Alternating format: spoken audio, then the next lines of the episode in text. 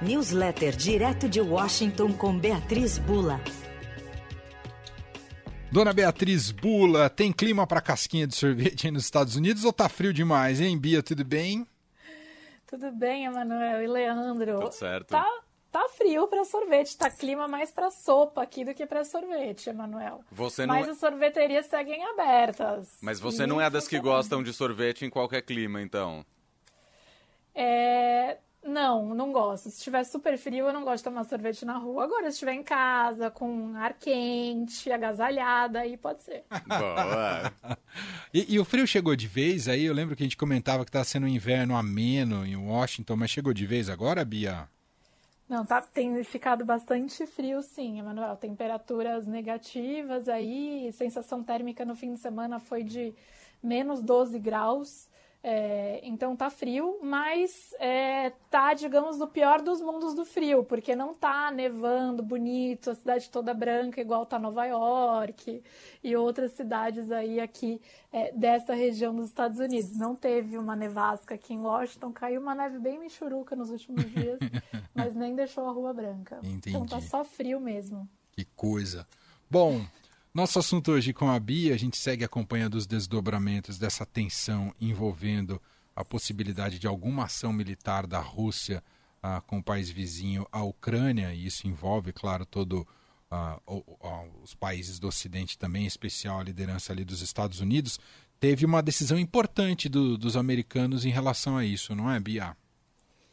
É, Manuel, hoje o presidente Biden autorizou é, o envio de 3 mil tropas, 3 mil soldados americanos para se posicionarem em países ali próximos à Ucrânia, Polônia e Romênia. É, mil deles já estão na Europa. É, e isso, é, em termos numéricos, né, quando a gente é, fala que a Rússia tem mais de 100 mil é, soldados posicionados na fronteira com a Ucrânia. Então, em termos numéricos, pode não é, impressionar muito, mas isso é mais um capítulo e um capítulo bem importante de como é, Washington aí está dobrando a aposta em termos de pressão sobre a Rússia é, em apoio aí aos aliados é, da OTAN, né? Que toda essa discussão passa pela questão da OTAN, de é, o presidente russo Vladimir Putin é, ser contrário e, enfim, tentar aí é, ga- garantias para que é, a Ucrânia não seja incorporada como um país membro da OTAN, dessa aliança aí de defesa de países do Atlântico Norte, né? Então que tem é, europeus e é, o governo americano aqui como aliados.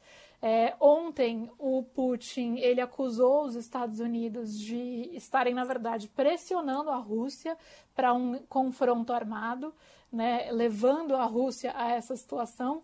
E hoje o Biden dá essa resposta, então é uma resposta de alguém que não vai, é, de que Washington não vai diminuir o tom, é, pelo contrário, vai continuar é, posicionando aí é, homens em nome da OTAN em países como a Polônia e a Romênia, que é o que deve é, acontecer a partir de agora.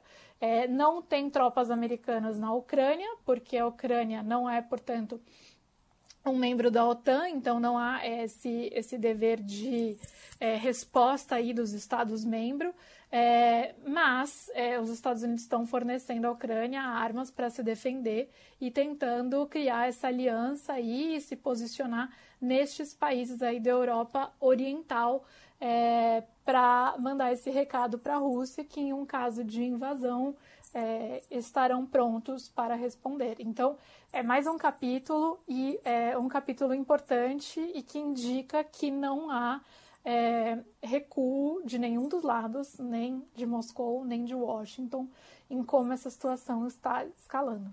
É, exato. Acho que esse, é- isso que você disse agora ao fim é, é, é o principal diagnóstico. Ninguém está, ah, enfim, arrefecendo em relação a, a esses embates e está longe. Da, claro que muito se dá no campo diplomático, mas com ações militares sendo realizadas de ambos os lados, assim como também as, todas as movimentações que a Rússia tem feito ali na fronteira com a Ucrânia, né, Bia?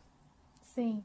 E agora, mas em termos assim é, simbólicos e também para já responder uma pergunta que todo mundo faz, né? Mas então, vai invadir ou não vai invadir? Bom, ninguém sabe, né? Acho que é exatamente essa essa questão. É, hoje a Casa Branca é, anunciou que não vai mais usar o termo iminente para tratar do que está acontecendo na fronteira entre Rússia e Ucrânia. É, isso porque é, esse termo ele foi usado algumas vezes aqui é, por assessores do Biden e incomodou bastante, inclusive, as autoridades ucranianas é, que falam que, enfim, que não há um indicativo de que há uma invasão iminente, ou seja, imediata, né? É, e que é, esse tipo de, de forma de descrever o que está acontecendo por lá só causa pânico e é, tur turbulências econômicas para a região. E aí a Casa Branca faz questão de frisar, então, que é, não vai usar mais esse termo iminente justamente porque não sabe é, o que o Putin vai fazer, qual vai ser, é, quais vão ser os próximos passos do Putin e se ele tomou de fato uma decisão ou não é, sobre seguir aí com uma empreitada militar e invasão da Ucrânia. É, e por não saber, né, é, eles não vão mais usar esse termo. Então, é, por aqui, esse é o tom em Washington, de que não sabem qual é a decisão do Putin, nem sequer se ele tomou uma decisão sobre isso, mas diante da escalada de, de, de retórica é, e ações lá da Rússia, eles também escalam por aqui. Muito bem, seguiremos acompanhando todos os detalhes dessa escalada de tensão envolvendo uma possível invasão da Rússia ali na Ucrânia e com a reação dos aliados, tendo como liderança aí a OTAN e os Estados Unidos. Bom, Bia, você volta com a gente na segunda-feira, então um beijo e até lá, Bia. Até segunda. Beijo.